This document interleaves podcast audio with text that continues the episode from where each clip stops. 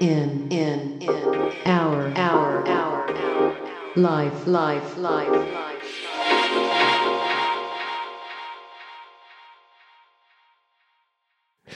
はい。今日は関谷くんとやっていきます。よろしくお願いします。いやなんか、すげえ体調悪そうですけど。いや、体調はもう回復した。あの、こはい5月、そうですね。でも、そう、あれなんですよ。保育園始まって、はい。それでもう、その洗礼を浴び続けてる感じであした。ーその病は。持って帰ってくるやつ。そうそうそうそうそう。あるある、あるある。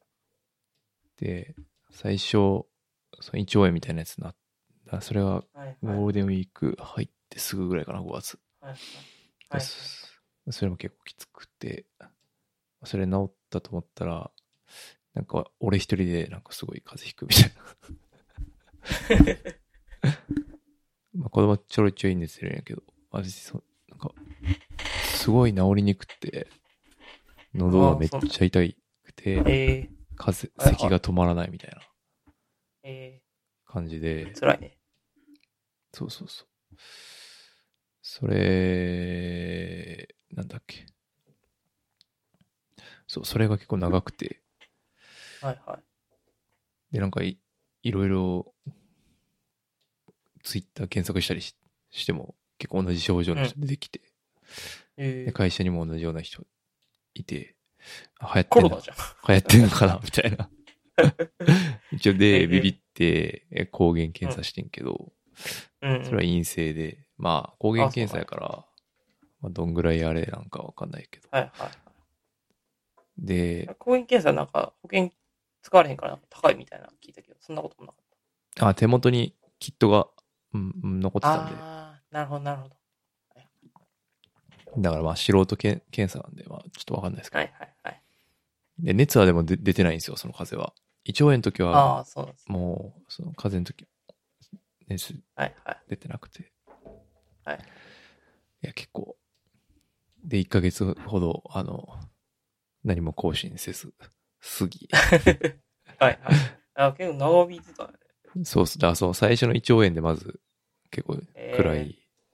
つら。で、その、まあ、更新して、そろそろ収録でもするか、とか考えた時に、結構がっつりその喉の咳になって、咳止まらんみたいになって、はいはいはだったんで、まあ、今、やっと治った、みたいな感じですかね。い。ああ、なるほど。そう。短期お、疲れ様です。本当に気をつけてください。うちの子供もなんか、ヘルパンギーナになって。ヘルパンギーナ？ポケモンの名前やん。ポケモンの名前やん、それ。聞いたことないやんな、ヘルパンギーナって。うん、ない。なんか結構一般的らしくて、ヘルパンギーナ。へえそうそうそう。なんか、そう、喉とかが痛くなる系の風邪、胃腸風邪みたいなー。感じのえやつの正式名称をヘルパンギー。ーナ。俺もヘルパンギーナやったんか ヘルパンギーナって感じだ。喉になんか水泡ができるらしくて、で、それで喉がめっちゃ痛くなって、みたいな。な。え？ヘルヘパンギルパンギーーナかなナになっちゃいやー、ほんまに、なんか喉がね、めっちゃ痒く、痒くて、それで咳しちゃうみたいな感じなのね。う。えー、ヘルパンギーナヘルパンギーナやったんかう。うん。ヘルパンギーナって聞いたことある？な。ない、初めて聞いた。まあね。ヘルニアじゃないでしょ。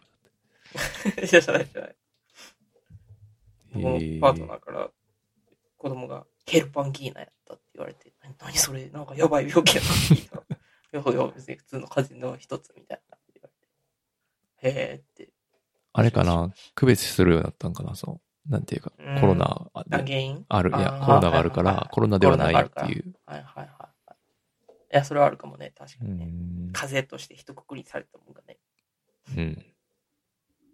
やっぱり、大阪府のホームページも4月、今年の4月12日付で更新されてるよ。うんヘルパンギーナ、夏風邪について。あ、そうんあそうなん？ヘルパンギーナ、やっぱ、うんえー流行ってんねや。みたいね。え特効薬なし。ー、らしいです。はうい。ん。ああ、熱結構きついんやね。うん、熱めっちゃ出てたわ。それないからな。ヘルパンギーナだよなあ、。じゃあヘルパンギーナじゃないな。ヘルパンギーナ言いたいだけやん。いや、言いたくないやろ。ヘルパンギー結構痛いなって。結構痛いな。うん。ポケモン、ポケモン感が半端ないな。ポケモンかなポケモンヘルパンギーナ。技名っていうか、なんか、うん、病気、病気感はあるな。病気感。感あるなって気がしたな。ヘルパンギーナ。病気感確かに。うん。病気感あるな。はい。なので、ちょっと、まあ、いつ安定するのか、今は安定してるんであれなんですけど、うんはいはい。とりあえず、あの、回復したんで、やろうかっていう、やろうかで今日です。はい。一周ちょっとね、伸ばしてもらって。そう、1か、一ヶ月ほど飛びました。はい。その間、なんかありました？結構ね、あの、今回いろいろ書かせてもらったんですけどね。のはい、なんかあの先週言った、でもせ、そう、先週やったらまだガンガン咳してたから多分できなかったよ多ああ、はいはいはい。じゃあちょうどよかっ分うん、そう、ちょうどよかったよ。なんか、やるやるって言ってからめっちゃ書いてるからびっくりしましたけど。そう、やるって言って、ああ、なんか、ね、ま、前もなんか言われたなと思って、テーマ、話すテーマをちゃんと考えようと思って、ちゃんいつもなんかちょろちょろっとしか書いてないから、やつになんかすげえ文字が書かれてたみたいな話あったから、ちかちゃんと書こうと思って書いたけど、うん。どれも大してそんな思い入れないなって思ってしまっ あた。うん、そうしかも先週バーっていろいろ書いて。今ちょっと見返してみたら、うん。なんかそこで喋ることない いやー、何やったっけ？粗品の、粗品のチンチロとか、マジ一瞬これクリハマってんね。一瞬クリックして、ちょっとだけ見たけど、いや、これに時間割いてる時間ないなと思って。マジで？めちゃめちゃ面白いけどな。あの、これはお笑い芸人の霜降り明星の粗品がピンでやってる YouTube チャンネルがあって、うん。で結構その、毎日投稿してて、日によってこう、内容が違うんですよね。うん結構有名なのが、あの、粗品の競馬予想と、その結果発表みたいなめっちゃコン金、テンツが、そうそうそうそう、一番有名で、結構ネットニュースとかにもなってて、障害収支マイナス2億円らしくて、粗品が。それが結構人気コンテンツやねんけど、その中の一個で、多分火曜かな水曜かぐらいに更新されるやつが、その、粗品の大阪の後輩うん。3人と一緒にギャンブルするっていう 動画が出てるんですけど、うんそれが結構好きで、いつも見てるんですよ。これあれやんね、なんかサイコロ、チンチロっつって、サイコロを振そうそうそうって、そうそうそう。出目、あ、これどうなっどうなったらな何が起こるわけ？ゾロ目やったら、えっとあ、そうそう。基本的には、その、3つサイコロを振って、2つ同じ目が出た時の残り1個の目が1から6の数字で大きい方が勝ち。うんで3回振ってそういうのが出えへんかったら、目なしって言って、一番弱いですよ、みたいな。で、あとは、ゾロ目が出ると、あの、すごい、何倍みたいなうん。感じのやつで、逆に、1、2、3っていう連続した目が出ると、倍払わなあかん、みたいな。そういう感じのギャンブルですね。ど、なんか、どこやっけ？串カツ、串カツ田中とかでやってるやつよね。串カツ田中でやってたけ？ど。なんか、ああ、サイハイコロのボール。そうそうそうそうそうそう。出目で。はいはいはいはいはい。デメで、みたいなのあるね。はいはい。それで知ったわ。うんチンチロはね、あれ、あの、カイジがやってたね。ああ、カイジが元ネタ有名な。とこで。あーなるほどカイジが。元ネタというか、まあ、チンチロ自体はもう大昔からあ、まあまあまあまあ。やられてるギャンブル。賭博。まあ、カイジで、そうそう、カイジで有名になって、その班長がイカサマするやつね。ああ、YouTube でやってるからお金はかけてないの？それが、まあちょっと、ギミック を使ってまして、あその、ソシーっていうのをかけてるんですよ。ソシあ、通貨単位そ阻止ね。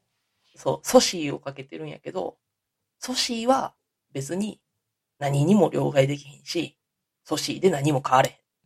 けど、けど、みんな手元のソシーがなくなると、どこからともなく、おいソシーっていうのをしてきて、その、で別にさ、その、何にもなれへんものやから、別に、その無限の素子を使えばいいわけやけどさ、うん。ほんまにギリギリの1万1000素子とか言って、こう、若手芸人が、両、両がやってたらあかもしれんけど、出してくる。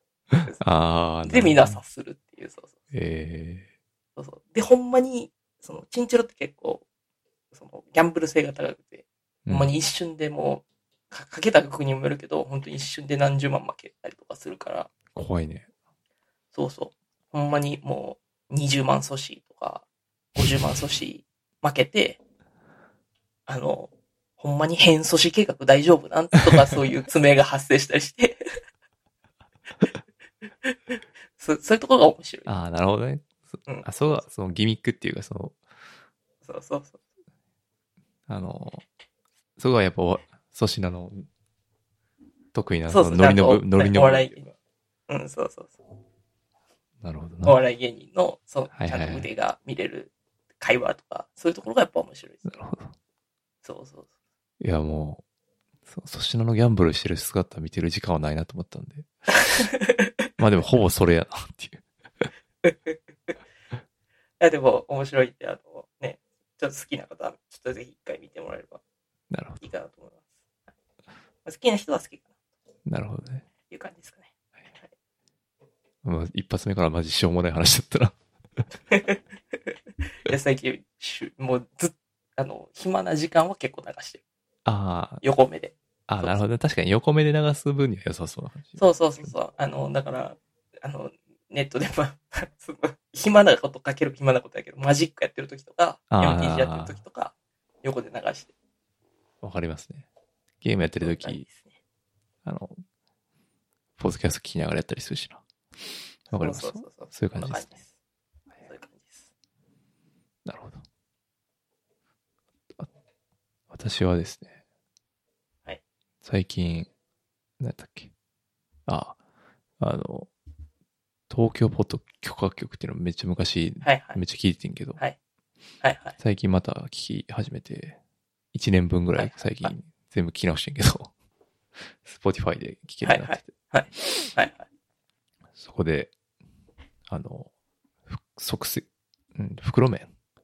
袋麺のうんうん。ズバーンっていうのがあって、はいはい。知ってる？いや、知らん。今これ見て初めて知っ。たたそう、俺も全然知らんくて。うんこれが、なんか、これのなんか、何種類か味の種類があるんやけど、はい馬豚醤油かな。いわゆるこう、二郎系はいはいはい。ぽいやつ、黄色のパッケージのやつがあるんですけど、はいまあこれ食って、マジでビビったっていう話です。え、美味しかったうん、そうですね。なんとか、えあれなんですよさ、普通5袋とか今、5袋で300、400円、300円とか、3 300ー円安いな。はいはいはいはい400円から500円ぐらいするかな。けどこれ3袋で400円弱ぐらいかな。ちょい高めなうん。なんやけど、はいはい。これは、その、馬豚醤油ってやつ、まあ、ほぼい、その二郎系なんですけど、えーマジ店っていうレベルレベルでえーちょっと。買ってみよう。うん。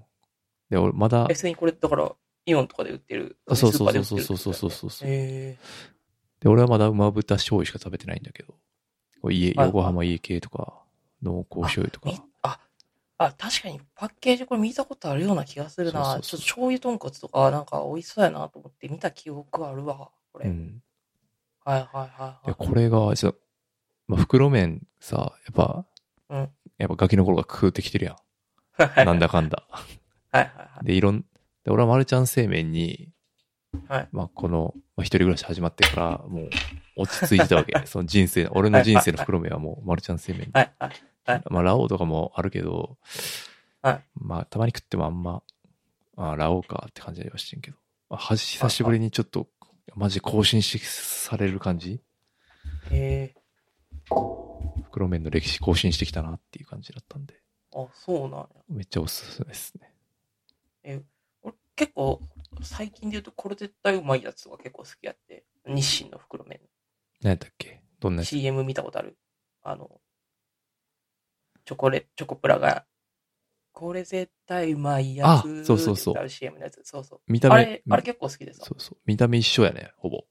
そうそうそう、袋の感じとかね。あ、そう。で、でも東京ポットだと、これ系やと、このズあこれがバンがそう、ズズバンがずはず抜けているという、あ。はいはいマキタスポーツによる強い解説が あって、なるほど。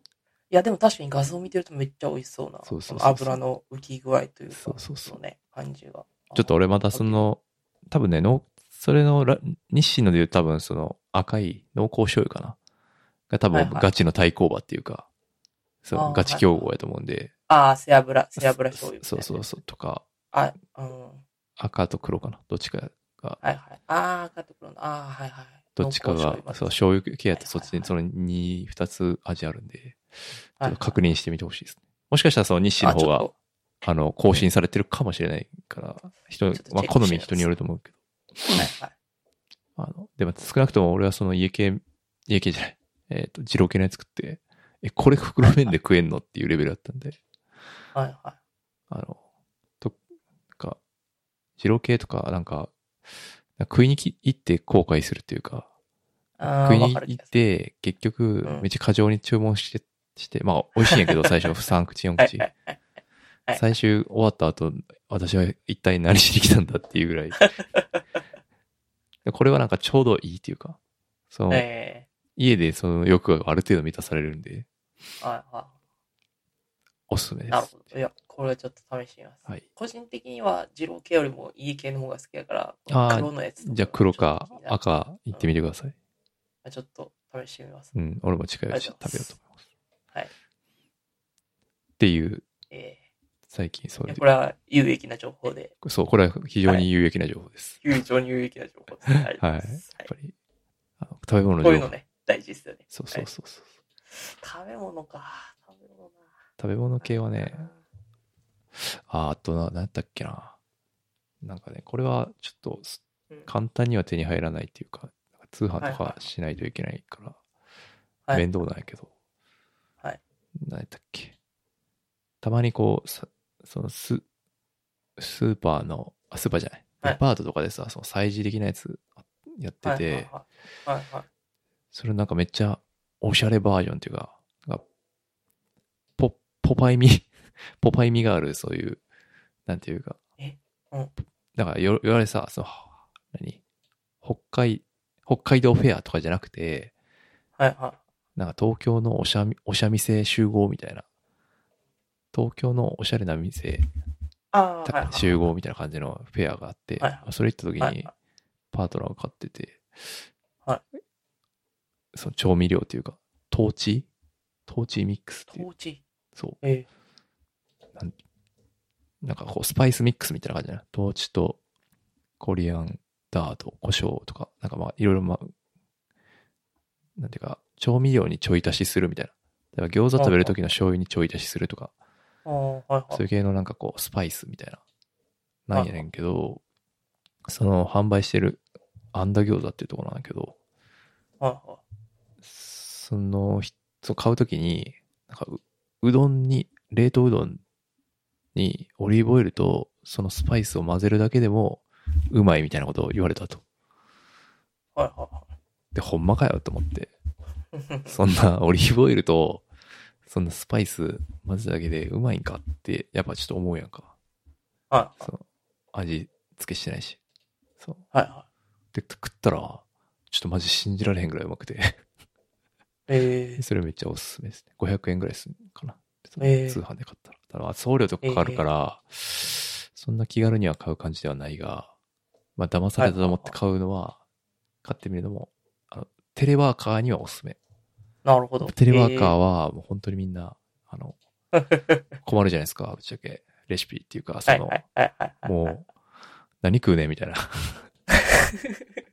常に何食うかを考えないともう本当にやってられへんから、はいはい。そういう人には、あの、味変としてはもうマジ抜抜群におすすめ。ええええそうなんや。だから500円ぐらいねえ、かな。530円はいはなんで、い。またちょっと、はい、リンクつけてあ、リンクつけ、つけとくんで。お願いします。ぜひ買はいってみてください。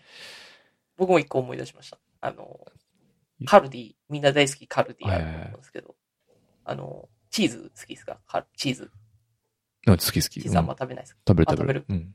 カルディの、なんかあの、で売ってるチーズの中で、うんあの、ブッラータっていうのがあるんですけど、あー、いありますね。はいはい。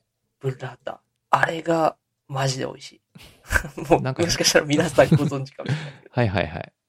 あいあの白いパッケージで、一個大きい、こう、塊のね冷凍のねそうそうそうそう、は冷凍のやつが入ってるんですけど、いや、あれが、あの、本当に美味しいなということに気づきましたよこれでもなんか、い、なんていうか、一回切りっていうか、開封したら一回切り？そうそうそうそう。もう、うん、そうそう食べ切りっていうか、そう。そうそうそ普通にもう、今、見、見たら、ネットで見たら、カルディで手軽る、手軽に買えるとあって、しばらく品薄状態が続くほど人気となりましたって書いてるから、まあ、もうみんな知ってたんやな。あ、俺も食ったことあったな。そうなんや。いや、うまい。うまいけど結構高いねんな、うんこれもな。高い高い、そうそう。結構600、そうそう656円600って書いてて、うん、そうそう。ほんまに1個のチーズだから。まあまあ、贅沢品ではあるんでも確かに非日常で食べるにはマジいいよね。これそう。で、これと桃でカプレーゼ作ったらもう本当最、ああ、いい最、ね。最強です。はい。もうこれから季節だし。はい。めちゃめちゃ美味しかった。まあ、どこでも手に入るしなうん、カルディやから。そうそう。いや、カルディ結構いいよね。カルディいいなって。普通のこと言って。いや、あの 東京とかね、大阪に住んでる人はね、あの、カルディのありがたみ、あんま気づいてないかもしれないですけどね。カルディってやっぱね、ああ、確かにね。そう、非日常のものがいっぱい売ってるじゃないですか、やっぱり。そうね。ちょっと、ちょっと一個違うみたいなのがね。味変ね。そうそう、売ってるんですよ。それで言うと、ドレッシングもうち、カルディのやつが結構お気に入りで、はいはいはい。やつ使ってるんですけど、やっぱ、カルディはいいなっていう。わかります。はい。非日常の演出ね。そうそう。うん、そうそうえそう。ですね。ーカルディのドレッシングもいい美味しいな。ドレッシングもカルデ結構ねィのドレッシング美味しい。うん流行ったかな緑のパッケージのや。えー、でもカルディじゃなくても売ってると思うんだよな。結構それは有名なやつで。馬だれみたいな。そうそうそうそうそうそうそう。はいはい。あ、モヘジのね。はいはいはい。ちょっとこれ、今度買ってみようかな。あー、ごま？ごまにんにく。あー、なんかちょ、ちょっと、これや？醤油系の感じか醤油系のやつやと思うんですけど。な。サラダ、馬だれじゃないの？ああ、そうそうそうそう。これです、これです。はい。サラダの馬だれじゃ。あこれも買ってみよう。これ美味しいです。なんでそうですね。ドレッシングもなんか定番のはあるけど、たまうんにうん冒険したいが、ねたまにねそうそう。そうそう、わかる。で、当たるとね、いいんやけど、ね。当たるといいけど、うん。やっぱむずいよな。むぜむぜ、わかるわ。キューピーとかの、なんか、一人暮らしの時とかマジそんな感じだったな。な調子よくてこう、シーザーサラダっぽい、なんかこう、強めのやつ買うねんけど、はい、もうそれってほんまにマジで、その、デイリーで使えるようなもんじゃないっていうか、はい、はいはい。すぐ飽きるかわかる。わかる、わかる。さえ大人になって、なんかそういう一番ベーシックな味のやつばっか買うっていうのはあはい、るな。はい、はい。でもなんか大人になるとね、こういうごまだれとか、そうそうそうあの一番基本ーのキーみたいな。玉ねぎ、玉ねぎたっぷりみたいな、そういう系のやつがね、そうそ好きになってきたなっていう気がします。う。わかります。シーザーサラダドレッシングではないっていう。ではないです。ではない。ではない。間違いない。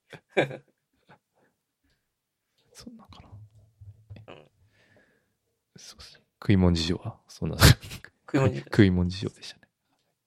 有益な情報は。有益な情報でしたね。あとなんかしょうもないリンク貼ってましたけど。いや、これは、その、ちょうど書く前ぐらいに見て面白かったんで、まあ共有と思って買ったんですけど、これはなんで、一一田さんっていうツイッターの漫画描いてる人のツイッターがあるんですけど、まあ、たまに流れてくるんですけどね。初めて見たかもしれ多分、特定の人は多分流してるんやと思うリツイートでない。うん書いてるんで。すけどね、たまに。で、この、なんか、もやしについての漫画なんですけど、あもやしについての漫画じゃない。むしろ、ファイトクラブに関するもん。ファイトクラブに関しての話で、あもやしの話っていうタイトルで、もやしって洗うって質問して、昨日ファイトクラブ見たから洗わないって答え。でうんなんでもやし、ファイトクラブ見たらなんでもやし洗わんの？ってなったら、いや、あの、もやし出ないけど、もう、あの、ファイトクラブ見たら、いや、もやしは洗わない人間になるよって答えて、答えた結果、いや、やっぱごめんって、今の言い方、自分の言い方はその物質文明が歪小化した情報で大衆をハックする広告そのものだったって言って、自分の顔を殴る。で、もやしを洗うかどうかは自分でよく考えて自分で決めてっていう、この、この感じがめちゃめちゃ面白い。確かにファイト、ファイトクラブが圧縮されてる感じしますね。そうそうそう、ファイトクラブ味がすごくて、いいなって思思いましたね。いやーなんていうか、大人になると気づくよね。なんか、その、こ最初見たとき、そのファイトクラブでそういう風に捉えられてなかったっていうのは、めっちゃ、あれあったなっていう。なんていうか、そういいう広告、揶揄っていうかさ。単純に頭いかれたやつって思ったけど、そうじゃなくてっていう。いかれてるのは誰なんだ問題っていうか、そうそう、まあ、行かれてるのは誰なんだもんそうそうそうね。そうそうはいそうそうで、それに感化された自分も行かれてる人になるんじゃないかってそこに陥ってくるっていう。そして一体、俺、俺は誰なんだみたいな話になるみたいそうそうそうそう。そうそう。これ、ファイトクラブ味がすごい出てていい漫画だと思ったんで、貼りました。ありました。貼りました。いや、なんか、たまたま、その、何やったっけな。あ、でそうそう。一一か、一ヶ月ぐらい前に読んだ暇と退屈の倫理学っていうところで、ファイトクラブレビューが結構がっつり載ってる本やって、それを思い出したりしましたね。はいはうん。なんかい。、え久々に見ようかなって思わさせられました。その、このーはいはい。2件重なったから。ああ、僕もこれ見て、あの、見たいなと思ったんですけど、うん。DVD がどっかにあったはずやなと思ったけど、全然見つけれなかったし、なんかで配信されてんじゃない DVD 見るのもなって思って。あるかな？アマプラとかで。さすがに。うん。いや、やっぱ広告、あの、その、ね、ちょっと、うん、物質文明にアンチテーゼ出してるから、やっぱアマプラとかにちょっと出てこないんじゃないかなって気がする。確かに。はい。物質は何も満たされないっていう話だからな。はい。あ、レン、プライムだとレンタルなんだ。あ、そうなんや、やっぱり。ディズニープラスで見れますね。ディズニープラス。あ、はい UNEXT かディズニープラス、はいはい。Hulu えらあたりー、あっで。ち系の会社ってことなんや。そうそうそう。あネットネットフリーはもう今切れてるんだね。珍しい。あーそうなんですね。あ、見たくなってきた。見ようかな。ちょっと。まあ面白いですよね。たまに見返すとね、多分。うん。ややっぱ、どんどん重なっていくよね。やっぱ年齢的にもそうだし、うんその、なんか、うんうんうん。サラリーマンとしてのその、立場的にも なんかはいはい。虚無感を覚え始める年齢じゃないですか、はいはいはいはい我々は。まあそうですね。そうですね。これからねで主人公ぐらいの感じになってきてるかもしれない、そうそうそうそうそうそう言ってしまうとね、うん。僕らがね、そうそうそう。すごい、その、俺ら見た時学生とか、学生とかだから、うんまあまあまそんなまだね真実味がない。そうそう。あ、うん、そう、ブラピ側の気持ちがわかるそう、完全にブラピやからう。あ？みたいそう。ああ？って感じやろ。な。うん。けど俺らもうさ、え、守るものができてそうそうきてるから。さノートン側やからね。そうそうそうそう。がの人間でスタートできるっていう、そうそうやっぱそこのね、視点の変化がやっぱ、確かうんにいいなって気がしますよね。やし、やっぱ、最近、自分でも思うのもね、やっぱ、その、エエッジがなくなってきてる感じっていうのはね、はいはい。何にも思わないというか、うん。怒ったり、ああんまりな、そう、怒ったりしないなっていうのがあるから、うん。ファイトクラブ見て取り戻していかなければいけないです取。り戻していきますか。うん。はい。ちょっと思うね。そんなかな。そう、そういう意味で言うと、うん。あの、ちょっとじゃあ先に行くけど、ああの、マリオ見たんですよ、マリオ。あ。ああ。そうそう。あの、別に、まあ、子供がめっちゃ見たいってわけでもなくて、子供マリオ好きやったし、なんかたまに映画見たいなと思って、あの、流行ってた、流行ってたか、まあ、めっちゃ CM もやってるし、マリオを見に行ったんですよ、家族で。マリオの映画ってこれ、なんかアニメーションってこと？あ、全く知らん。全く知らん。マジで？うん。え、家テレビなかったっけ？あるけどあんま見てないかもね。あ あ、そうなんや。マジで知らんな。マジで？そんな CM してた？俺。うん、めちゃめちゃやってる。結構バズってるしね。えーでも、うん、よく見かけるし。そうそう、マリオの映画やってて、その 3DCG アニメみたいな。ああ、なるほど、なるほど。まあ、うん、うん。やってて。うん。で、まあまあ、あの、ネットでもね、そのバズってたんですよ。その、面白い。面白いというか、まあまあ、オタク受けがいい感じですよね。うんうん。まあすごいちょっと嫌な言い方かもしれないけど。あまあ、いいいい言い方ではないね。ね、う。うんん。なんか、あの、いや、まさにこれこそマリオが好きなやつが作った映画や、みたいな、そういう賞賛があって。ああ、でなるほどね。ね、なんかね、その批評家評が結構良くないんですよね、逆に。うん。あの、マリオの。うん。で、それを、なんかそういう、なんていうかな、斜めに見る人、斜めに見る人っていうかが、まあまあ、その、ねポリコレとかに配慮してないから、批評が、評が低い。けど、素晴らしい映画や、みたいなことを、ツイッターで言っててね。うーん。僕はもうその辺からもうすでに、ファイティングフォーズを撮りながら見に行ったんですけど。あやっぱ面白くなかったですね。全然。ああ。っていうか、マリオの映画で面白くなる気配が全くしないけど、そもそも。その期待、当たり屋的なことじゃないってことでしょ？面白くなる要素もヒットしてるらしくて。へうん そうそうそう。パックマンの映画ぐらいなんか、何やんのって感じするけど。あーあー。あ、でもあれほどメタじゃない。パックマンは結構メタじゃん。あーそうなんや。メタ。現実と、あの、そのゲームの世界が入り混じってしまああ、って、みたいな、そうね。そういう感じ人がま、あ人にパックマンが襲ってくるみたいな。そうそうそうそう話だとねはいそうそう。これはもう結構、ほんまにマリオで。マリオ、マリオとルイージが、あの、マリオとルイージは、でも、現実世界の人間やね。言ってしまうと。あ、だから普通にもうトイストーリー的なことでしょ。だからメタ視点なしってことだね。あー、でもマリオとルイージと、その、ピーチとかキノピオがいる世界は別で、マリオとルイージはその人間世界の登場人物やね。ああ、そうなんや。そうそうそうそう。普通にアメリカでの、アメリカなんかな？イタリ、アメリカのイタリア人ってことか。で、配管工やってますみたいな人たちが、その配管工事ししようとしてたら、土管に吸い込まれて、あの、マリオのいわゆる世界に行ってしまうーう。ん。で、そこでは、クッパが、あの、悪、悪悪者として。者を尽くしててそうそうそう。それに立ち向かうマリオみたいな、そういう。ああ、そういう世界観なんや。そうそう、そういう世界観。それ知らんかったな。そもそもマリオってそういう設定なんや。いや、ほんまのマリオがそういう設定なんかどうか。あ、また別なんだああ、そうそう。でもこれは原作があるらしくて、原作の小説があるらしくて、結構昔からある小説、小説なのかなあるらしくて、うんその原作通りに作ってる映画あるらしいんですけど、うん。まあ全然面白くないんですよね。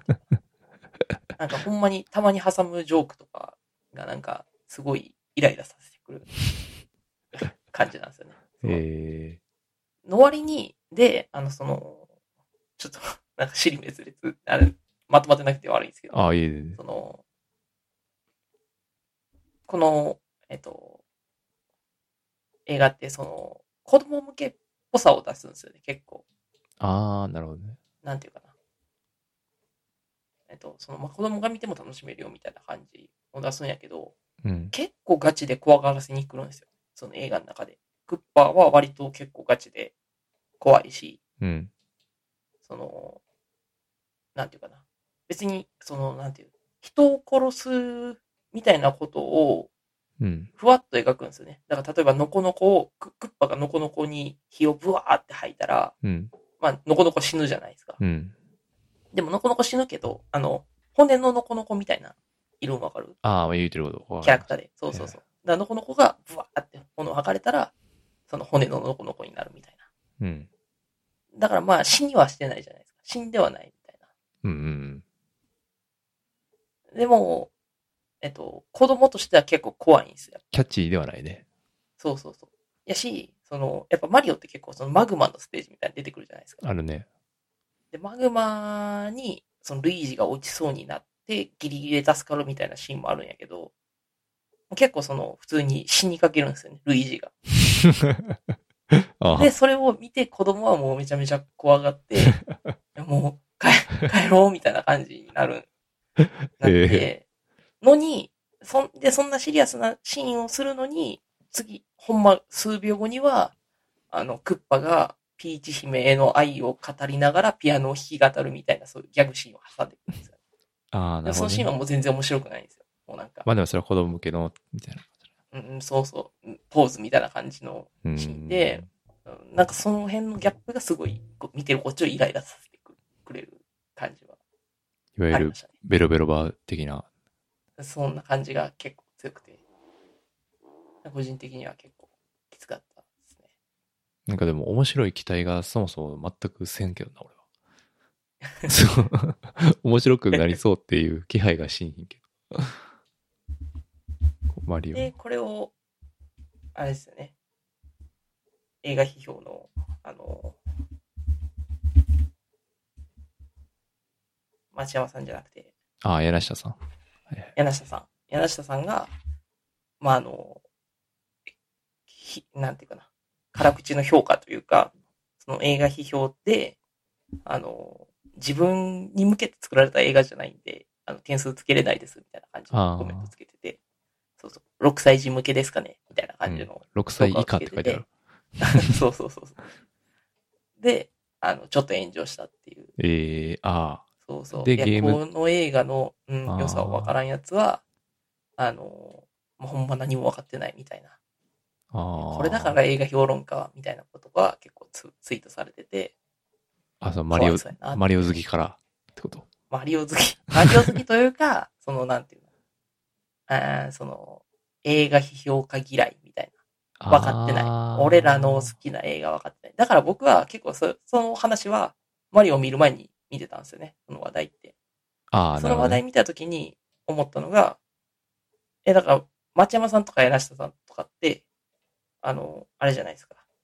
あの、また名前出てけ。あの、東大の、あの、蓮見茂彦ああ、はいはいはい。蓮見茂彦。に対して、うん。そうそう、最初言ってしまえばその対立構造なわけじゃないですか。うん。言ってしまえばあの人らの映画批評文芸みたいなうんうん。ところに対して、いやいや、お前ら全然分かってないみたいなところで、映画批評的な価値観文化みたいなのがあったわけじゃないですか。うんうん。その当時っていうかね。2、30年、20年前とかなんかな。はいはい。そうそう。で、あ、そこがさらに逆に転したんかなみたいな感じで思ってたんですよね。言ってしまえば、その、町山さんとか柳下さんが逆にそっち側の方に行って、まあ、より、なんていうかな、ポップカルチャー寄りの人らが、今、そういう評論に対して怒ってるのかなって思ったけど、いや、全然そんなことないなって思ったっていう。あ単純になんかその、映画ね。批評、うん、鼻につく映画批評のやつらをたただ単に叩きたいだけみたいな、そういう感じなんかなっていうふうに、には思ったかなっていうなるほどね。だけですね。え、マジでマリオは面白くなかった。でも褒めてる人がいるんか。そへ結構い。そうなんや。う、うん、そう。でその褒めるときも結構ね、ポリコレ、アンチポリコレ的な感じで、その映画を持ち上げたり叩いたりしてる人が多くて、なんだかなっていう気持ちにすごいなり。マリオがアンチポリコレな。どういうこと？え、だから、なん、なんかな。ジェンダーバランス的な話？そうそうそう。ま、持ち上げてる人は、なんか、え、でも結構ピーチ姫は普通に活か活躍したり、うん。戦ったりするシーンもあったから、その女性のなんか 活躍みたいなそういうところがあると思うんだけど、うん。なんか本当はもっともっとピーチ姫が活躍するストーリーやったみたいな、なんかそういう。デマかなんかわからんけど、とかも流れてて、いやでもそうじゃないよ。マリオは、やっぱマリオとレイジが活躍するんだよ、みたいな、そういうのに持ってって、いや最高な映画だったぜ、みたいな。ポリコレなんて気にする必要ないんだ、みたいな。なんかそんな論調で盛り上がってる人たちがいて、なんか、すごいなってへえ。思いました。マジ知らん世界やな。マジ知らん世界やな。へえ。知らん映画で知らん世界ができてるね。っていうか、ああまあでもなんか、その、ちょっとわかるかな。その映画批評的、ってかな、その町山さんとか特に、その、やっぱり本人とかにインタビューできる立場になってからは、もうそれが絶対正義だっていうムーブが多すぎて、はいはい俺途中からちょっと辟易してたところは正直ああった。ああ、なるほど。で、やっぱ、ハスミとかは、やっぱ見た映画の中で見えるもので批評していくけど、はいはい町山さんはそうじゃなくて、その背景というか、そのまあ、それも、それも当然批評の形としてはありなんだけど、どういう人で、この監督とか俳優はどういう人で、で、俳優に、てか監督に意図はこう聞いたらこう言ってたから、それはそうじゃないみたいな言い方する。はいはいはい。なんか、あれ、あれとね、あったね。はい、よくある、よくしてると思うんだけど、はいはい、それうん、それは俺あんまり好きじゃなくて、ああ、そうなんだ。ん、でそれ批評じゃなくねっていう。うんうん、だから、なんとなくわかそのマリオ、ただ、そそのマリオの使って叩きたくなる気持ちも若干わかるっちゃわかるかなっていう。あ そうだよ。そうそう。ただまあ、別にそれ、うん、それは別にまたちょっと別の話やけどね。その、なんていうか。うん。辛口映画評論家っていうか、はい。なんていうか、そう、マリ逆にそのマリオを知ってて、うん、知ってるとか知らんとかあんま関係ないなっていう感じも正直。でやっぱなんか、最近の好きなのはやっぱりその見えてるものでこう語っていってる人の方がなんか潔よく見えるなっていうのはすごい思うんですよね。はいはいはそれってすごい立場に差があるじゃないですか。その、例えば監督にインタビューできる立場の人ができることと、なんていうか、はいだから歌丸とかはだどっちかというとそっちに近いっていうかさ、その、目に見えるもの、まあ、基本スクリーンに存在してるものとかを就寝しつつ、過去の作品とか、まあ、インタビューとかは見るけど、でもその直接本人に聞いたことを絶対正解とは取らないから、なんていうか、うん。そう。俺は最近、最近にはその、もう3、4年前からもっとかな。5年ぐらい前にそれを気づいて、そういうの、町山さんとかも一切もう見なくなったっていうか。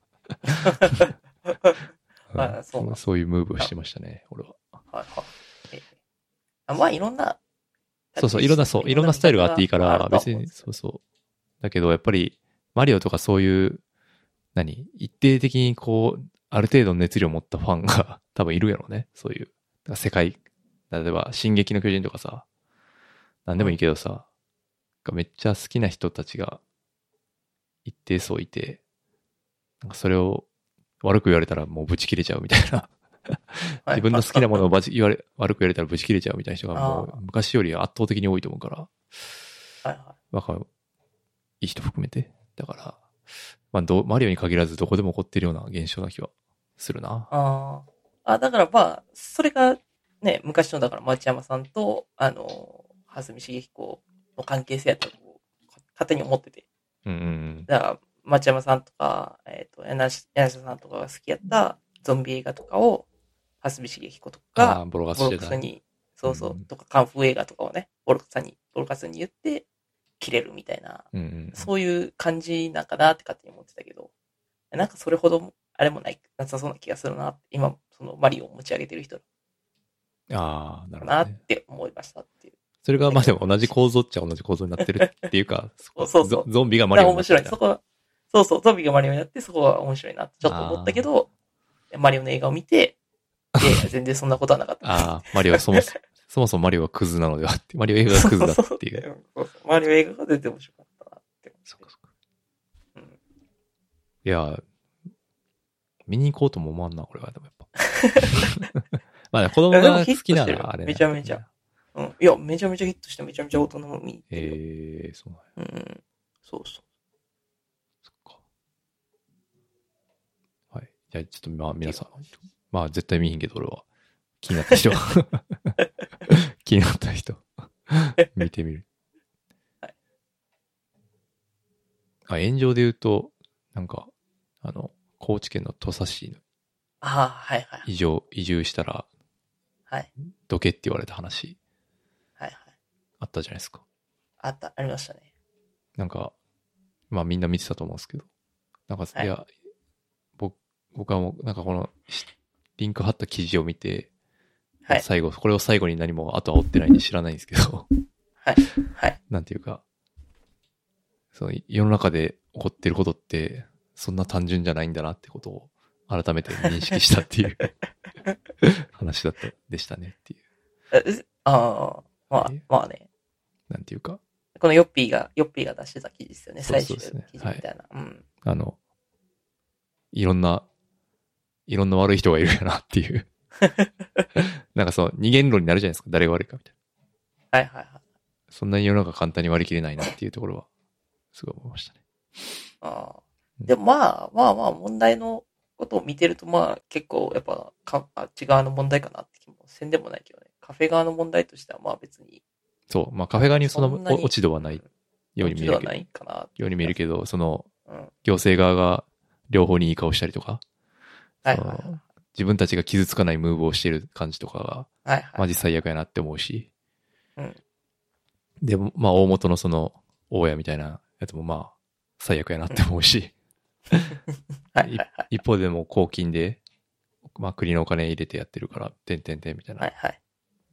それで儲けすぎてはいけないっていう、まあそそれも謎のロジックも問題だけど、そうだね。とか、なんか、ね。なんていうか、すごい、です。でもひ複雑に入り組んでるけど、例えば、そう、滝沢ガレスなりなんなりが、なんかもう本当に100、200字ぐらいでダーって書いて、それで全部分かった気になってしまうという問題が、まあ全部の問題にあるんやろなって思うと、そうだね。うんはいはい。なんかそういう、すごい気づきというか、あれを見て分かった気になるのは本当危ないなっていうのをはいはいはい思いましたね。なわかりやすいね。告発とかね。そうそうそうそうそう、ねそういうやつも。こっちの、どっちかだけの言い分をね、信じるみたいなのはね、うん、そう。しかもどこの誰か分からない 謎のツイッターの人っていう、そうだね。それは確かにうんね、気をつけないといけない。リテラシーの。そうリテラシーの問題あるなって、うん。あの、最近思いましたね。うん。あとは、なんすかね。そう、なんか、ネットフリックスのドキュメンタリーがすごい面白いのが多くて、はいはいはいはい。で、スポーツ系なんですけど、NBA の、えっ、と、NBA じゃないわ リ、リディームチームっていう、なんかはいはいオリンピックのアメリカンバスケチーム。が金メダル取り戻すまでの話。で、はいなんか、コービーが代表に入って活躍する話なんですけど。これはめちゃくちゃ面白かったはいはい。のと、あとは、そう、UFC のコナー・マクレガーのドキュメンタリーも新しいやつも含めて、面白そう。めちゃくちゃ面白かったですね。特に、まあ、両方とも面白かったんですけど、やっぱコービーは亡くなってしまってるんで、あーそれはやっぱかなり込み上げるものがあって、なんかその、まあこれ聞いたら多分見たくなんねんけど、なんはか合宿で、ラスベガスで合宿したですね、みんな。その、えはいはい NBA のその各トップチームのトップ選手が集まって。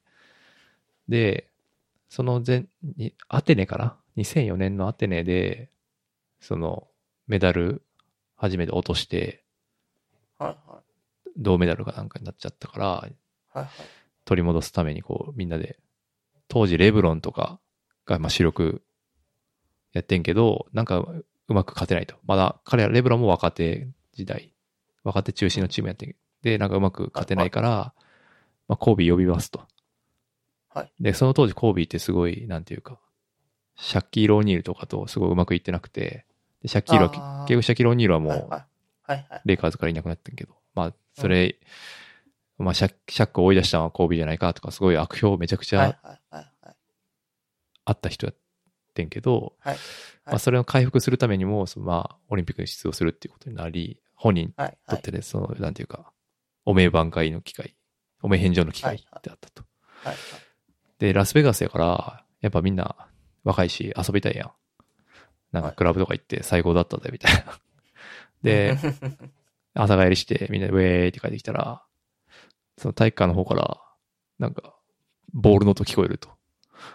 え？みたいな。朝5時とかね、クラブ帰りで。はい。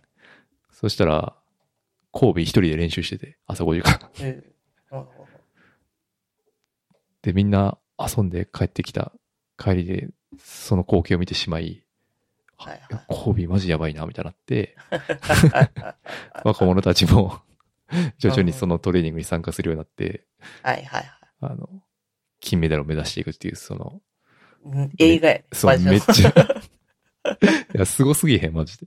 すごいね。うん。それがめちゃくちゃ面白くて、その、みんながそのエピソード語ってんねんけかっこいいど、そうそうそうそう。はいすごいよね。仕事やる気出ます。いかに俺が半端な気持ち、自分が半端な気持ちで仕事してるかっていうのは痛感させられるんで。えいや、それをね、あの、コービーがね、わざとやってたかどうかっていうのはちょっと気になるんですけど。あ、そうそうそう。いやでも、もともとやっぱりでも、なんていうか、そういう、何？なんでコービーが、あの、うん。LA で人気がかだったかっていうと、やっぱりそのシリコンバレーの人たちからしても、そういうふうに朝からうん徹底的にハードワーキングしまくるみたいなスタイル。なんていうか、もともとそういう人はい。だったからね、そうそう、はいストイックなスタイルだから人気があったっていうのは言われていて、だから別に、はいだから彼にとってはいつものルーティンといえばルーティンだったっていう。なんていうか、そのムーブっていうか、その、何？その、おめえ返上ムーブ。まあ、それも多分はいはい多分にはあったと思うけど、うんうん。でもそれでみんな若手が刺激されてそこに合流していくっていう流れがやっぱ熱いですね。特にレブロンがその後チームメイトになるんで、その歴史知ってるから、うんここだ、この時にもう、みたいな。いや、映画やね。そうそうそうマそう。しかもなんかコービーだけ年上やから結構、なんかチームに溶けに、溶け込みにくいから結構孤立する。タイプの人やかはいら、けど、そこでレブロンがこう、ふざけまくって、こう。空気良くしていくとかいう、えマジ仕事論って感じだったんで、ー、えまあネットフリ入ってる人はいれば。ー、ネットフリーなネットフリーなまあなかなか入らないですね。あ、なんか最近あの、相撲ドラマの CM よく見ますけどね。え？見ないですか？あ、相撲のやつサンクチュアリ相撲のドラマ。サンクチュアリ、サンクチュアリ。あれもなんか面白いって聞いたんですけど、うん。見てはないですか？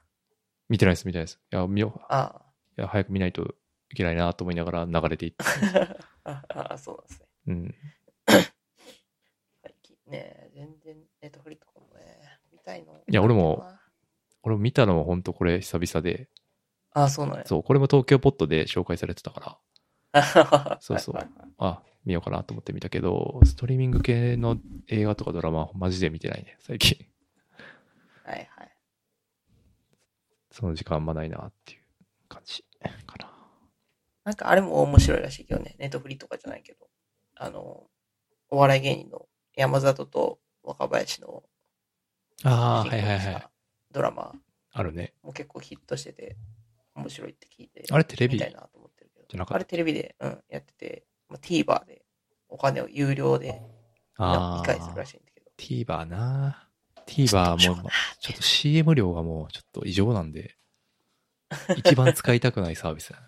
極力。いや、まあわかる。あ、それで言ったらさ、ダゾーンが最近ちょっとひどいなと思うんだけどさ、有料会員にもさ、CM を流しててさ、めっちゃちょっとイラッとするなっていう。前からじゃないの？ダゾーン。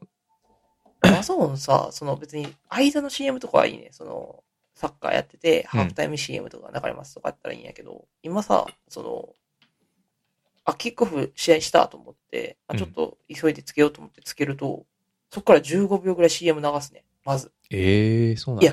いやそこはさ、さすがに有料会員やねんからさ、もうすぐ、今すぐその試合を見せてほしいわけやん。ああ。なのにその、その YouTube とかと同じように感じで冒頭 CM を流し始めてさ。ええー、それモバイルやからじゃないの？すごい。えー、もういや、すえー多分一緒やと思うけどでもうちテレビで見てる。俺は見てないけど、その、あ、でも俺でも F1 見てるときも出てないけどな。な。つけた瞬間やで、つけた瞬間にう、ん、出た、出たことない。多分出ると思うけどサッカーやっぱ、ドル箱やから出てんじゃない？いやだってダゾーンのユーザーのうち、やっぱサッカーが一番多いからじゃない？な。え、ちょっとびっくりしてさ、いや、俺も出たら気づくと思う、それさすがに。うん。いやいやいや、ちょこの15秒なん、なんでって。何の CM だ無料やねんやったら、そう、サッカー、サッカー関係の9時の CM とか。あー、なるほどね。そうそうそうそう。ダゾーンの CM で言うと、なんか、吉田、サッカーの吉田うんうん。が、ベラジョンの CM 出てるやんですよ、なんか。出てあれ、る出てる。ほんと最悪やなと思うね。まあ仕事選べよ、マジで。いや、いいんやろうな、うんお金がな、うん多分な。そうそうそうああいう系のやつ。そうそうそうそう。仕事選べよ。え、大丈夫？多分、その、あの、あの、ソシーと同じで、あの現金かかってない方のやつだから大丈夫。あー合法の方やから。あー、うんあの、ゲーム内通貨でやってんのかなそのゲーム内通貨のやつやから多分大丈夫やと思いや、そういう問題じゃなう。いに。してもよな。そう、にしてもな。いや、日本代表やろ。でもあれ結構前から出てる気がするけどな。あ、そうそう、な前からいろんなやつで見る。いや、俺前から思ってた。うん ええあいや、なんかあんま気にしたことないかもな。確か、え、で、でもダゾーンの CM じゃないってことでしょ？そのダゾーンのこういうサービス始まりましたとか、そういうんじゃないってことでしょ？そうそうそう、じゃないじゃない。だから、ダゾーンの F1 が何日何日からやってるよとか、そういう CM は文字から挟まれてたけど、それはそのライブを見てて、その試合と試合の間とか、ね。試合の始まる前とかね。そうそう、に流れるけど、今は、だから、つけた瞬間に、そう YouTube とかと一緒で、あの、いや、クリック。したら、まず流れるみたいなちょっと注視、注視しとくけど、多分。注視しといて。うん。多分でもサッカー狙われてる可能性めっちゃ高そうですよ。本当かうなんいや、他の、他のでもか、なんか格闘技見た時もなんか流れた気がするけどいや、か、モバイルな。からちょっ。と。うんうちテレビで見てるからな。か、設定かな？なんやろ？いや、ちょっとびっくりしました、それは。いや、でも絶対セグメントあると思うけどな。はい。ひどいなと思って。はい。ひどい。クレームツイート、ツイートしていかないと。あ、安くないお金払ってる。確かに高いよな、ダゾーンは。確かに。うん。ダゾーン高い。まあ、3000円ぐらいやっけ？確か月3000円とかでしょ？今早い。月3000円。いや、なんか多分何かしら駆使したら今、そ2の、万年間で2万いくらいやからね。あー年間で。うん。そうそうそう。そんな前と思う。年間割引使って2万いくらいやから、月3000円ぐらい。あ、まあ2000円、3000円か。うん。まあまあ。えでもストリーミングの中やったら高いよね。一緒な感じやね。そうそうそうそう。まあだからゆ昔の有料放送見てたと思うと、まあそれぐらいかなって気がしなくもないかなと思でも。有料放送よりや安いっていうのが、まあ、メリットやったスト。リーミングのね。まあ売りというかね。売りっていうかねねスカパーよりっていうの。そうそうそう。スカパーワウワウよりは安いみたいな。あったと思うけど。まあでもギリまだ安いんかな。4、5000円するやろな、多分いやー。一緒ぐらいだと思うね。うん。はい。切り売りしてほしいけどな、もう。なんか、なん、スポーツ数で重量課金にするとかさ。サッカあー。でもそうすると多分ー。どうなんやろな。変わってくるのかな、やっぱ。そんな安くならんのじゃん。結局だからその、人気あるコンテンツとそうでもないコンテンツとでさ、やっぱり、うん、そうそうそう。うん。あ、そっか。そうだね。トータルの収入は減るやろ。 DAZN 側の。うんそうだね。うん。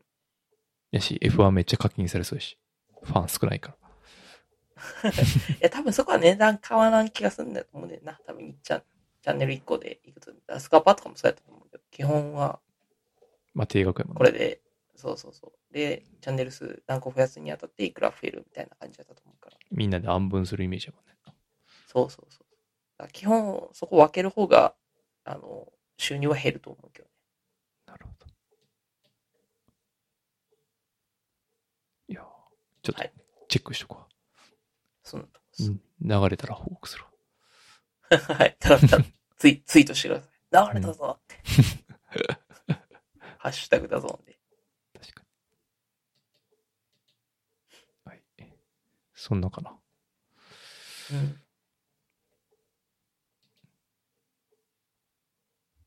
ああ、パンピーがマジック・ザ・ギャザリングやってますよあ、って。そうだね。パッピーがそのマジック・ザ・ギャザリングやってるよっていうので、あの取り上げられてて。これは、ああ、でもなんかみんなクリエイターの人たち。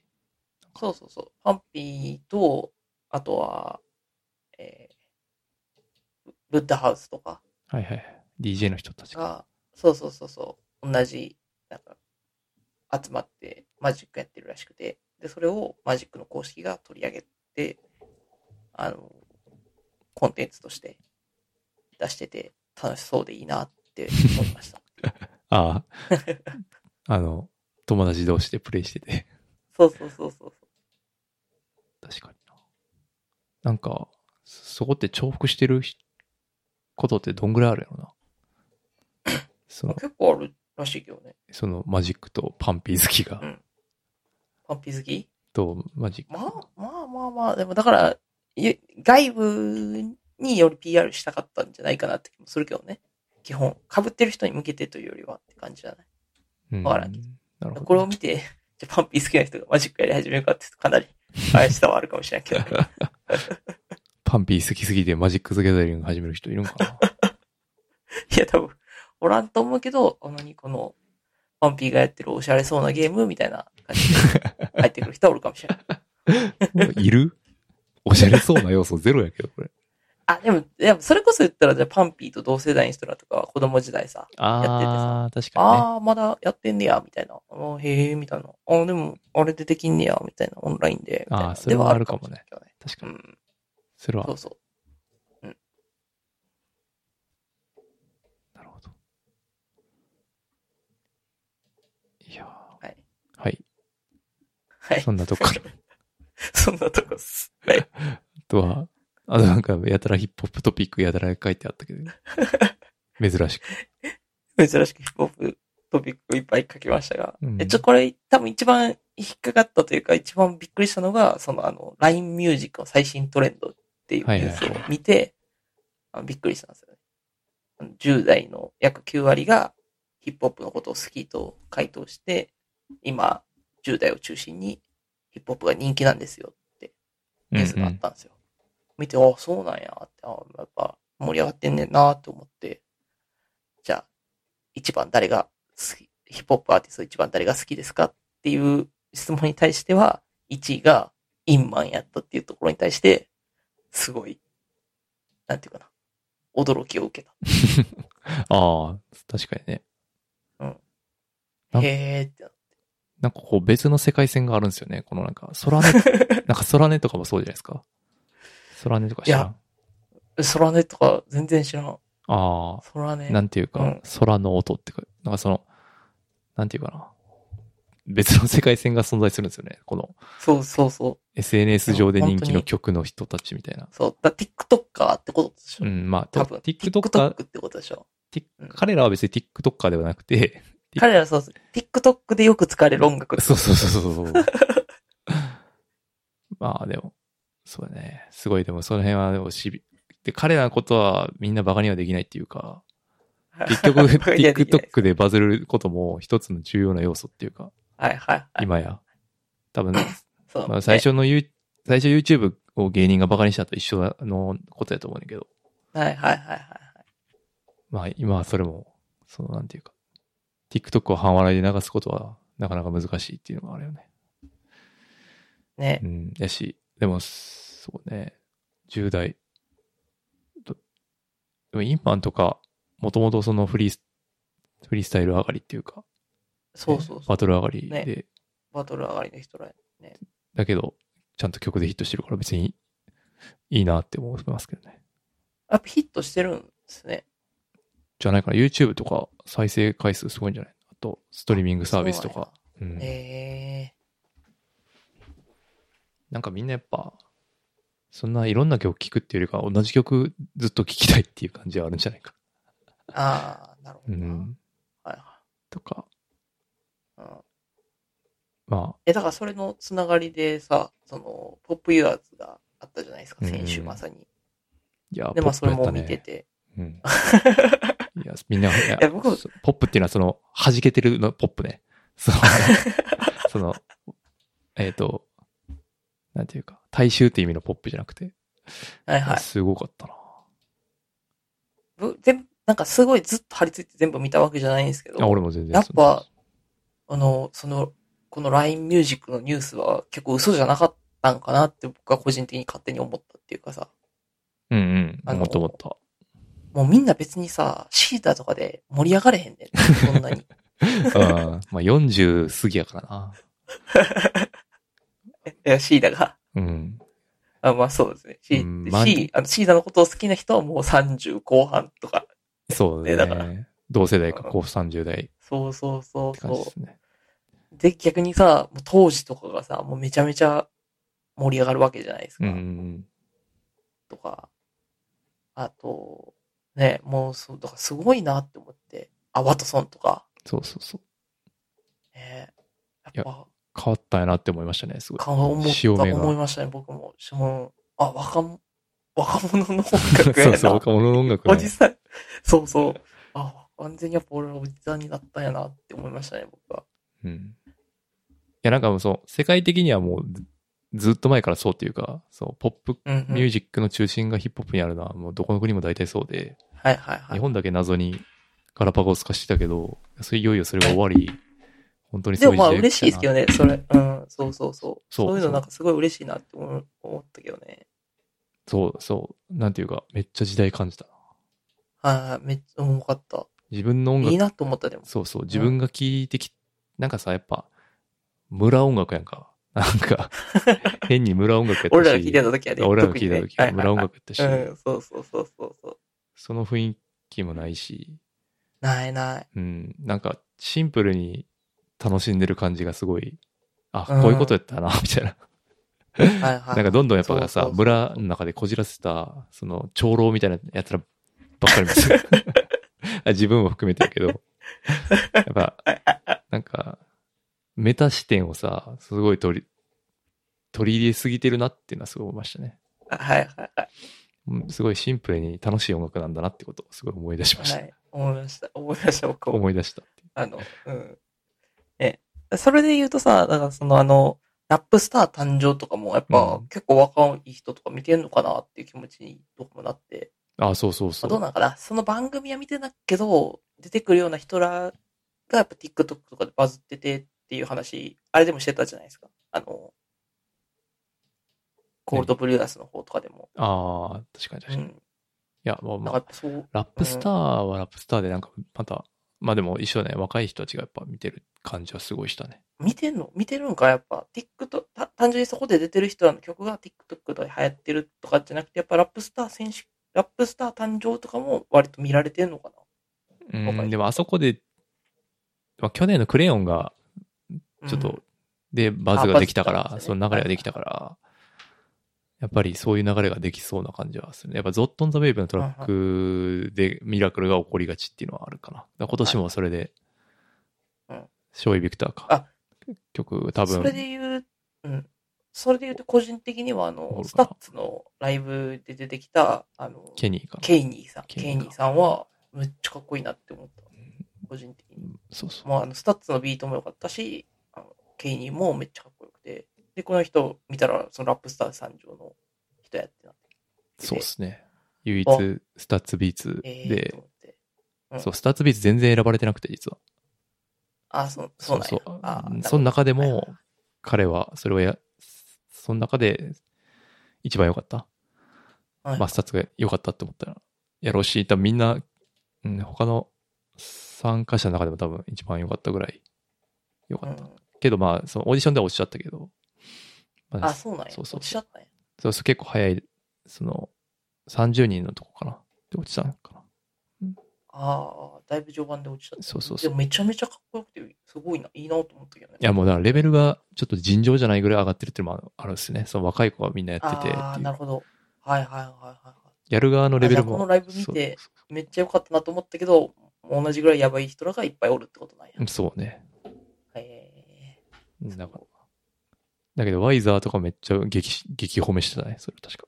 確か。ああ、そうなんや。うん。あ、ケイニーを、うんはいはいはい。いや、めちゃめちゃ良かったと思ったけどね、ライブ見てて。えー、そういやでもこれから来るんじゃないかなっこいいと思って誰やろうと思って調べて。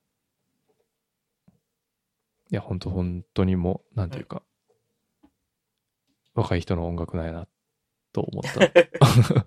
何回も思いました、ね。うん。まあ、おじさんはね、あの JJJ をしがん、しがんでね。いや、もう JGG とかも若若い子に受けてるっていうか、さ、両方にさ受けてんのかな？どうだろうな。ああると思うけどね。あ、おむすびとかはの、ちょっとうん厳しかった感じだったけど。ライブの盛り上がり見てると JJJ の盛り上がり、まあまあ、まあまあ盛り上がってたんかな。まあ盛り上がる楽曲でもないかなって感じもちょっとあったけど。そうですね。今回のアルバムは特にこう、そうそうそううん。ペーソス。ヘビー、ヘビーな感うん、いや、すうん今回のアルバムはマジですごかったから、じ。めちゃめちゃいい。そうめちゃめちゃいいめちゃめちゃいい。そう、めちゃめちゃいいから、うん。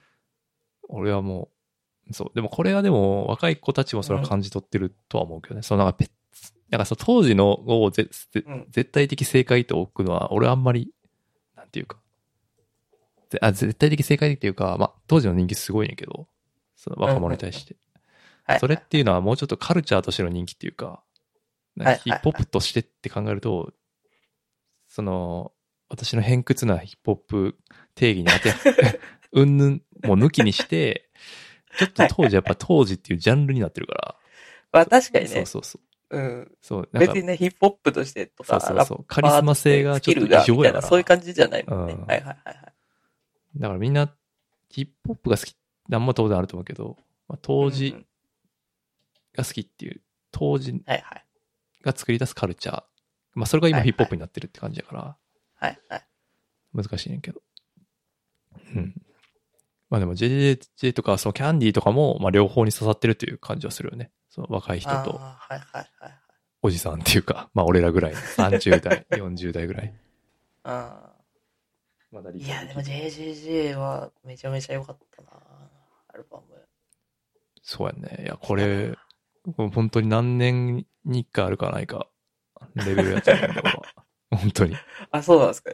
あいやでもまあほんとそう思いますよそれぐらいろいろずっと聞いて。てますけど、うん。うん、ここまでのはあんまり、ないっすね。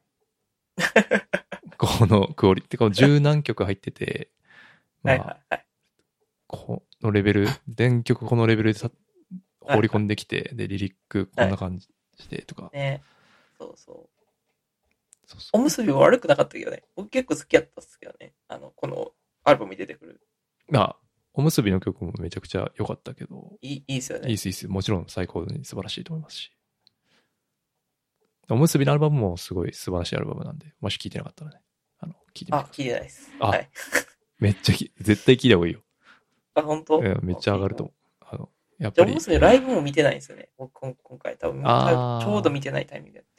いやー結構ギャン、盛り上がってなかったんや今思って。選曲が結構ギャンブルしてましたね。いや、わざあそうなんやん、あの、わざとややってる感じっていうか、ええ あはあの、大衆って曲があるんですけど、はいはそれがなんか、あの、ここでやるんやっていう感じの曲なんで、い。え えめちゃくちゃ熱い。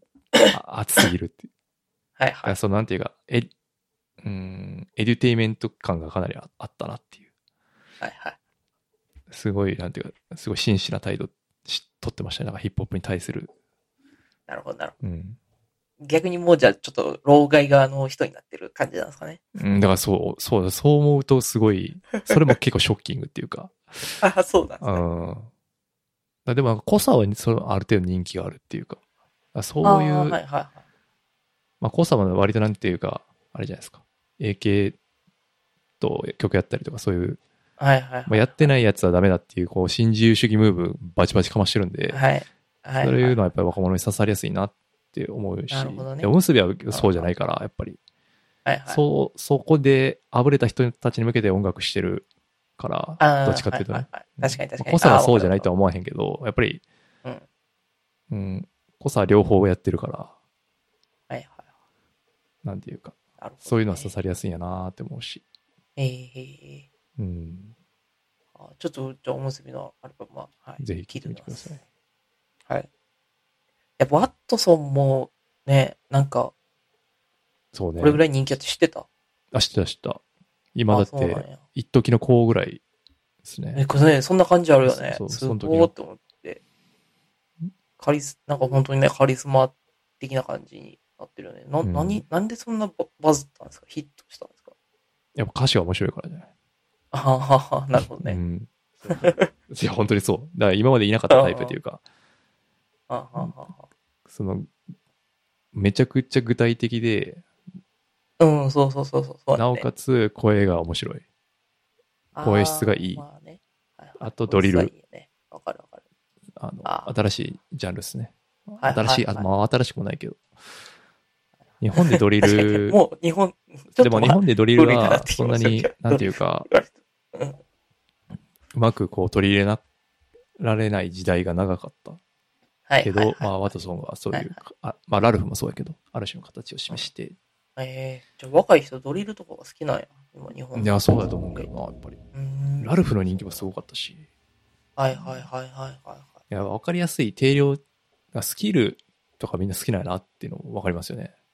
なんか、叙情性とかじゃないんですよね、やっぱみんな、あんまり。あ R 指定とか人気なのもまあわかるし、だから、ラルフとか R 指定とか。ーあー、でもなんか、ちょっとワットソンとかとのスキルと、その R 指定とかのスキルとはまた違う。そうそう、違う方向やけ。ど、R 指定のスキルは言ってしまうと、俺らが好きやったスキルじゃない？なんかそういうと、さ、あ あんま、テンパ、うなずきにくいとかいやもいけどさ別に俺 R 指定は好きだから、全然。うんあのスキルはあるやん。それは間違いないうんそれ間違いない間違いない。うんそうそう。でも、そ、そういうスキルじゃないじゃないですか。ワットソンのスキル。ああ、そう、そう、方向は全然違うと思うけど、そうそうう。ん、違うことないと思うけど、やっぱリリックの面白さっていう点ではまあほぼ一緒やと思うけどね。そのやっぱ、あ言葉で面白いことするっていう意味では一緒なんで。あ、あーなんていうかな。スキルフルなラッパーっていうとさ、多分ワットソンみたいな感じのことを思い浮かべへんくない？ああ、まあそうそうねリリカルやね。だから、どっちかっていうと。ああ、なるほどね。うん、リリカルかスキルかっていう感じかな。なんかやっぱりその、うん、一回噛み砕かなきゃいけないものっていうのはやっぱり避けられるんかなと思うけどね。はいはいまあ、こうやっていい全部若者をジッパー人からげにしてどうこう言うっていうのがもうおじさんムーブの塊でしかないから。よくないと思うけど。いや、だから、え、で、ワットソンのライブ見てからさ、YouTube とか見てさ、ああ、やっぱ面白いなと思って、うん、うん、面白いね。うんうん。そうそうそう。あ、こういうのが若い子に人気出んねやと思って、面白いなと思いましたっていう。うん。いや、もう、なんていうか、もう本当ガタガタ言うのやめようと思いました。いや、そういうレベルでしたね、僕。なんか、そのメタ視点で何か言うっていうのは、もう終わってんなって思いました。自分が。確かにね。うん。それが長らくみん、主流でありす、しすぎたんだなって思いましたね。け、健全な音楽というのはこういうもんなんだっていう。まっすぐ受け止めろよって。そうそうそうそう。やっぱり、なんていうか、ひねくれすぎてるっていう。まあ、ひねくれ者の音楽なんだけど。やし、その、出されたものをそのまま受け取ってるだけがいいのかって言われたら、まあ、それは確かに疑問なんですけど、うん。まあ、こういう音楽、なんていうかな、こういう本能的に楽しんでる若い子たちがい、もういて、まあ一方でそういう、はいはい。ね、あの、コネクリマンたちが、まあいるのもまあ健全なんかなと思いつつも、やっぱりその若い子たちが純粋に楽しんでるのを見て、コネクリ回してる奴らを見ると、やっぱりもう、まあなんか、なんか悲しい気持ちになっちゃうっていうのは。悲しい気持ちになる。あの、こう、こうポップユーザーズ見てるとき、久しぶりに結構、あの、ツイッター見てまして、あの、まあ、あの、よくね、昔、ターでそう聞いた名前の人らとそうかがそう、そうそう。なんかバチバチ、ポップユーザーズ関係で喧嘩してるのとか見て、なんうん。か、あ、まだやってんだと思って。悲しい気持ちになりましたね。で僕はまあ、このポッドキャストを通じ、そういうムーブを割としてきた、こはい。ところもあるんで、あーはいはい。苦しいね、苦しいなと思いました。やっぱ純粋になんていうか、うん音楽的な楽しみ、感じていきたいなっていう、ところですね。そうですね。わかります。わかります。はい。ででもやっぱり、やっぱ乗り気みたいなムーブかまされると、やっぱこっちも、やっぱ腕まくりしちゃうっていうのもやっぱ一方であったりとかして、はいはいはいはい。はい。まあね、いろいろ、その辺バランス大切やなって思ってますね。最近ねはい。あ、そうね。それで言うと、ジャパニーズマギニーズのね、あの、ああ、はいはい。楽しい YouTube 始まったんで、また。あ、予告がめちゃめちゃ面白そうでしたね。もう始まってるんですかね、あれから。あ、始まった、毎日更新されて本編は。あ毎日更新されてます。。見てます。はいまあ、これは、まあ、全部出てからリストで見ても全然いいんですけど。あ、いえ、まあまあ、あの、多分そんなめっちゃね、長い動画じゃ全部ないと思うんで、そう、でも、ジあのちょこちょこ、はい。見ャパニーズまマギニーズもでも若者にすごい人気で、ああ、ぽいですよね。うんそんな雰囲気を感じ取りました。なんか、まあだからね、うんこういうのが、まあ、こうなんていうかな。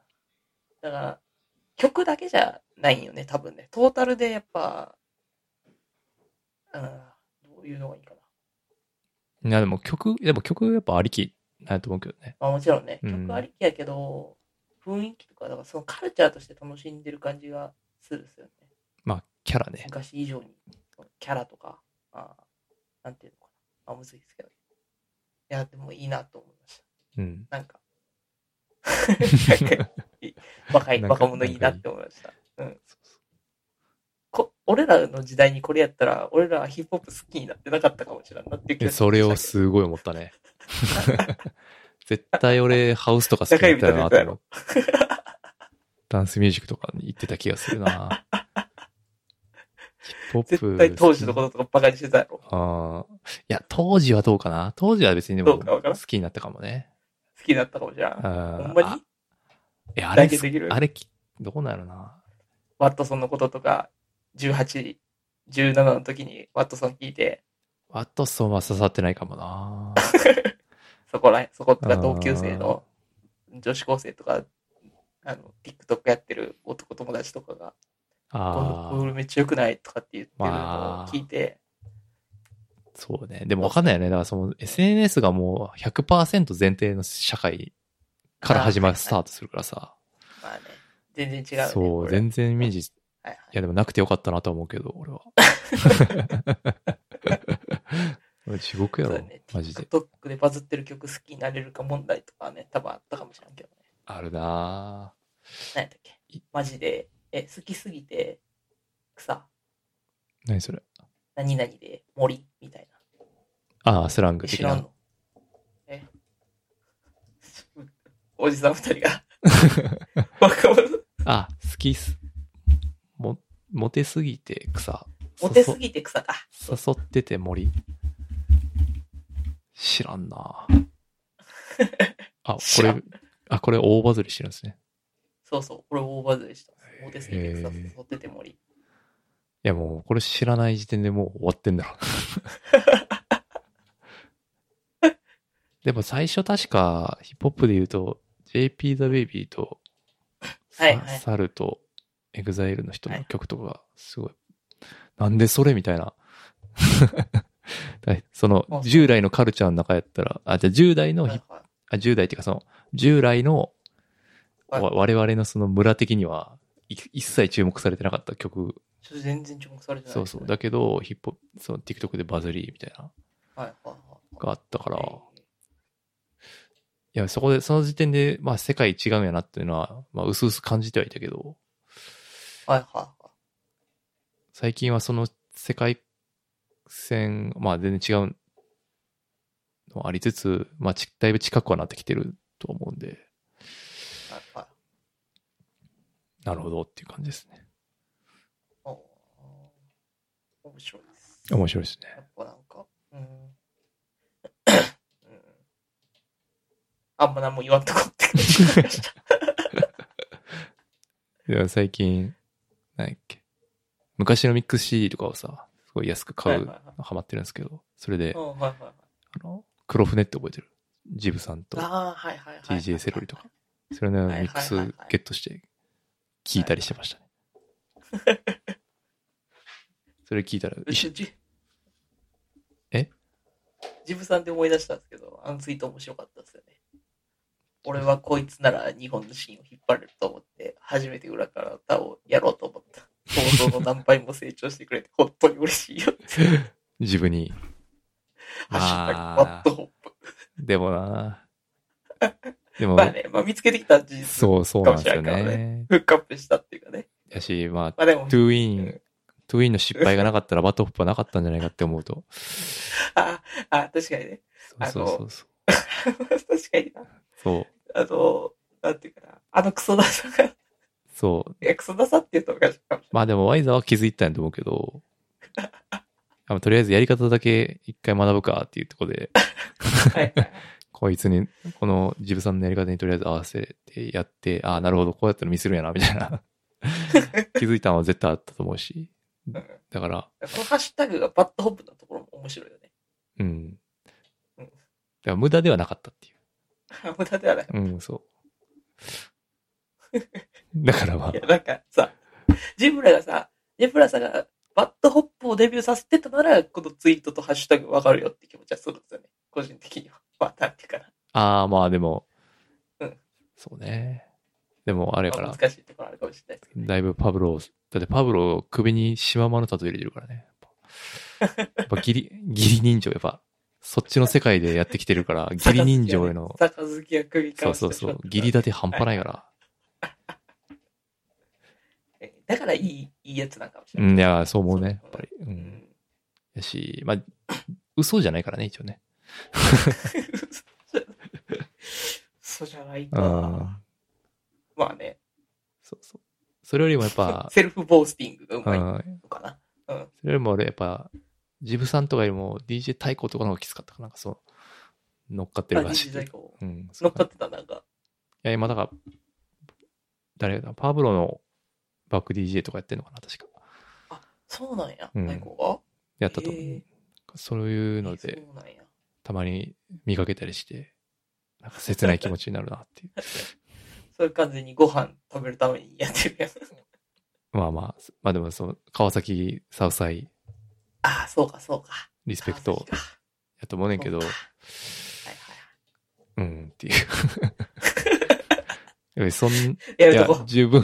十分、なんていうか、俺はその太鼓にゆ、その、ね、頑張ってた時期も知って、良かった時期も知ってるだけに、別に、そうそうそうそう。俺らはね、太鼓に対してそんなね、別に悪いイメージないと。全くないし、いいや別にうん。なんか一生懸命やってたのに。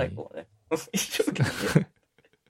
なんか、そういう、後輩、ありがとうムーブみたいな見てると。いババック DJ を今批判してる？バック DJ。や、そういうんじゃなくて、なんていうか、そのうん 自分でなんかこううん、積極的にこう、メイクしていく感じじゃないのが寂しいなっていうことですよ。もともとそういう人じゃないですか。すごいバイタリティがあっていろんなラッパー組み合わせて、はい。こうやったら売れる曲作れるみたいな。ボーイフレンドナンバー2とか作ったわけじゃないですか。こうとか。はいはい。はいなのに、やっぱ人間、人生いろいろあるんやな、みたいな。なるほどね。はいはい。とかとか。知らなかったっすわ。あ、そうなんや。バック DJ してんねや。ええとかなるほどうね。ん、やっぱ、業、まあでも業界的に全体的に変わってきてるってのもありますよね。ああ、いや、そのポップユアースを見て気づきました。もう本当2年前とかとですらも全然違うよね。うんなんか違うね。うんだって2年前とかって、ねほら、波物語で叩かれた時期やからね。うん、そうそうそう。とか、まあ、それこそ、一番最初のポップユアーズが多分2、3年前とかじゃない？そうやねなんか、うん。ぐらいに見た感じの時とは、なんか雰囲気違ってきてるなって気がしましたね。勝手に個人的に。もう、昔のね、あの昔のアルバムをしがん、しがみ始めるっていう、おじさんがジャズ聴いてる感じっていう、そういう感じでしょ。90年代の音のジャンルやと思ってたらそうじゃなくて、まあ、個人的には嬉しいかなって。ああ、確かにね。ジャンルで、ジャンルでくくるとね。ジャンル的広く。でも、いや、でももう、同じジャンルでくくれないと思うけどね、もうこああ、の、うん。だいぶひ壁がある。ひ広くなってきてるけど。はいはい。なるほどね。でもまあ、それがヒップホップの面白いとこって言えば面白いとこなんですよね。はそうなんていうか、みんなが同じそこに。まあでもこういうフェスあると、はいそういう、なんていうか、自分のテリトリーじゃない範囲も広がっていくから、ああ、そうそまあそれはいいとう。思う。それはいいよね。僕も個人的に、あフェイスはそういうところがやっぱ一番、まあそこに若者がいるっていうのがいいよね。やっぱりねあ、いい。本当におじさんたちが集まって、昔の曲をしがんでるだけじゃないっていうところがね、やっぱりいいなと思うし、これで個人的にはね、その新しい人も知れたから、よかったね。ケイニーとかもう、ちょっと聞こうかなって新。曲出たら聴こうかなって思ったし。はい。はい。そんなとこですかね。こんなとこですかね。はい。あとはなんか、ありますか？最近大丈夫ですかね。はい。ちょっとね、ちょっとねあの、はい病から。いや、また、いやでもね、病、この、いつ安定すんねんっていう問題があるけど、ま何がいや、また病気にかかるのではってしまう。ああ、風邪とかそうそうそうはいはい体調管理。はい。どうしてもね、やっぱね、子供がね、やっぱ幼稚園とかでもらってくるはもう、本当定番やと思うんで、やっぱそうっすよね。ほんまに、もう、あの、よく寝るとか、そういうところで自衛していくしかないかなって ほんまそうやんな。うん。ほんまにちょっとでも一瞬でもなんか、体うん、ちょっと